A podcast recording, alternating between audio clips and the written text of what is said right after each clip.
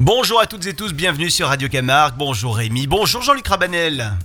Florent, Rémi, chers amis, bonjour. Ravi de te retrouver tous les matins sur Radio Camargue. On te retrouve également au 9 rue des Carmes à Arles euh, pour euh, venir euh, récupérer nos bons petits plats. Bocalissime, c'est bon, c'est bio, c'est dans un bocal, c'est les plats d'un grand chef chez vous et c'est à récupérer tous les week-ends. C'est quand exactement?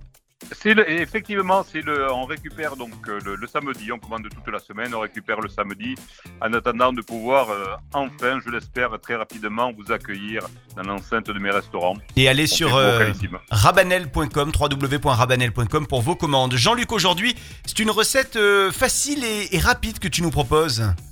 Oui, parce que de temps en temps, la cuisine, c'est également donc avec deux ingrédients du dernier moment, euh, se régaler donc en définitive. Et je suis, euh, suis un grand fou donc de pommes de terre. Et donc, je vais vous proposer une crique donc de pommes de terre euh, aux anchois et olives noires. Ah ouais, Alors- à la façon provençale alors. Exactement, exactement, Rémi, tu as tout compris.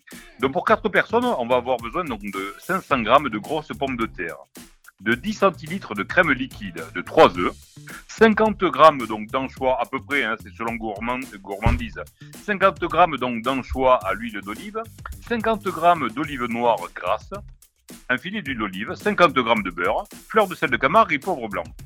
Donc vous avez compris, je vous ai tout donné jusqu'à l'astuce. Nous allons éplucher et râper les pommes de terre.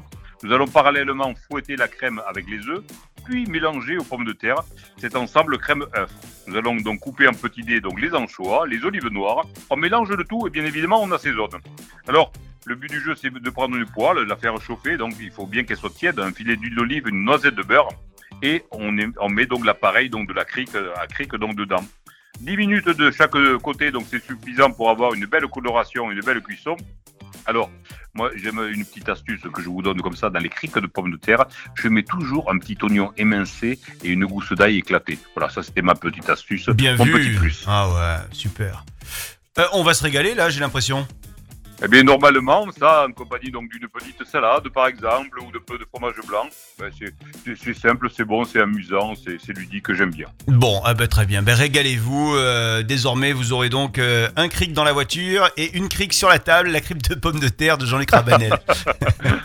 Merci Jean-Luc. À demain. À demain, merci.